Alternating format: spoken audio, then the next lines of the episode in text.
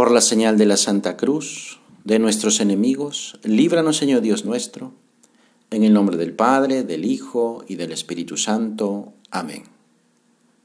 Señor mío y Dios mío, creo firmemente que estás aquí, que me ves, que me oyes. Te adoro con profunda reverencia. Te pido perdón de mis pecados y gracia para hacer con fruto este rato de oración. Madre mía Inmaculada, San José, mi Padre y Señor, Ángel de mi guarda, interceded por mí.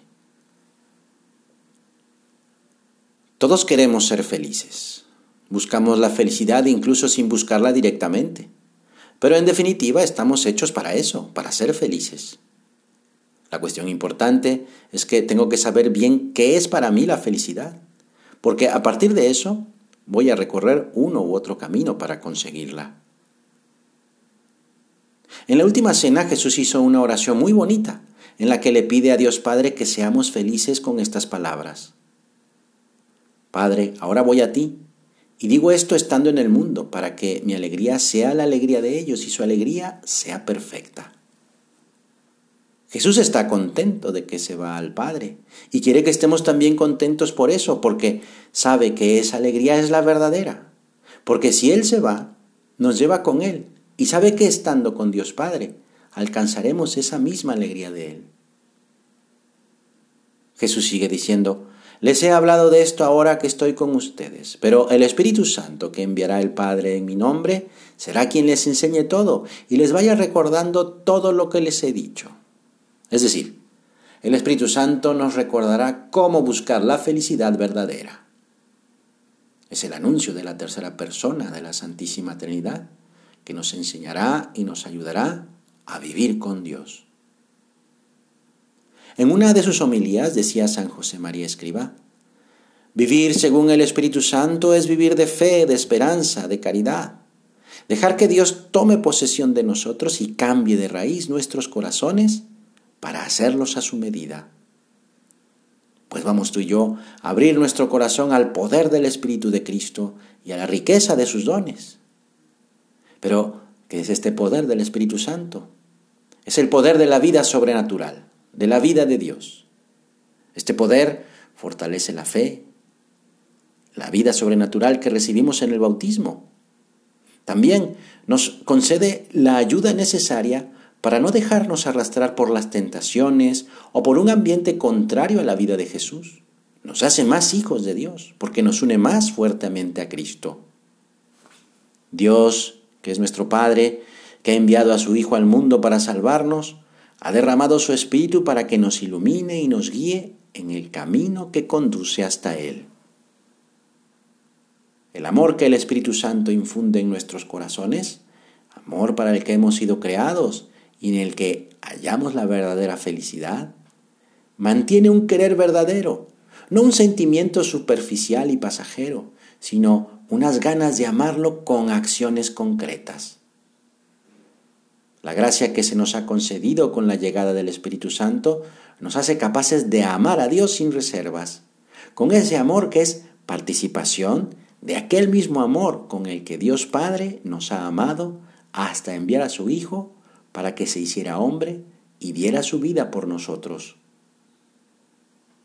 Cuando el alma, movida por el Espíritu Santo, dirige toda su existencia al amor, por eso, lo que Dios pueda pedirle ya no se considera un conjunto de renuncias o de sacrificios, sino que serán oportunidades para encontrar a Dios y unirse más a Él. Pero, como todo, en la vida espiritual también no hay victoria sin lucha una lucha constante.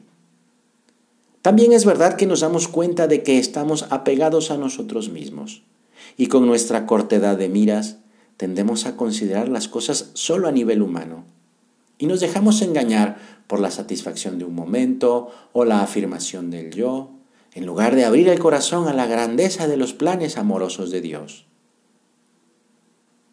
En el camino de nuestro crecimiento espiritual, el Espíritu Santo no deja ni un instante de impulsarnos.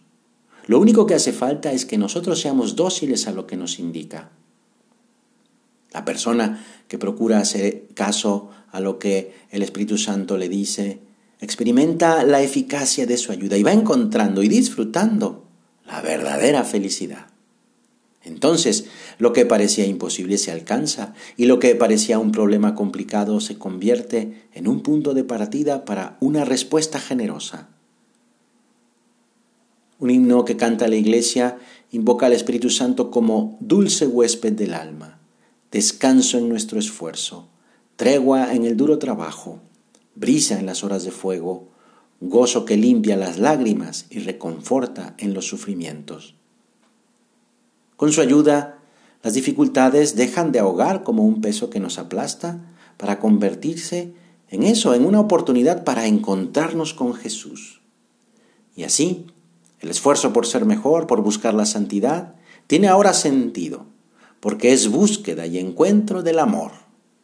Entonces somos felices, con una felicidad que no termina porque estamos recibiendo el amor de Dios, porque nos damos cuenta de que somos amados por Dios.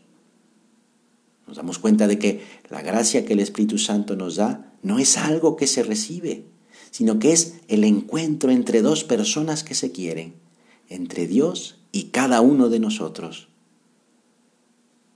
Quien se dejó guiar por el Espíritu Santo y por tanto es nuestro modelo es la Virgen María. Ella la llena de gracia, nos enseña que es posible un encuentro con el Espíritu Santo y que ya no existen obstáculos imposibles de quitar entre Dios y cada uno de nosotros. La Virgen María, que concibió a Jesucristo por obra del Espíritu Santo, nos muestra que es posible que Jesús nazca en nuestro corazón, si dejamos que el Espíritu Santo habite en nuestra alma. Todo esto se lo pedimos a quien es Madre de Dios y Madre nuestra. Que así sea. Te doy gracias, Dios mío, por los buenos propósitos, afectos e inspiraciones que me has comunicado en esta meditación. Te pido ayuda para ponerlos por obra. Madre mía Inmaculada, San José, mi Padre y Señor, Ángel de mi guarda, interceded por mí.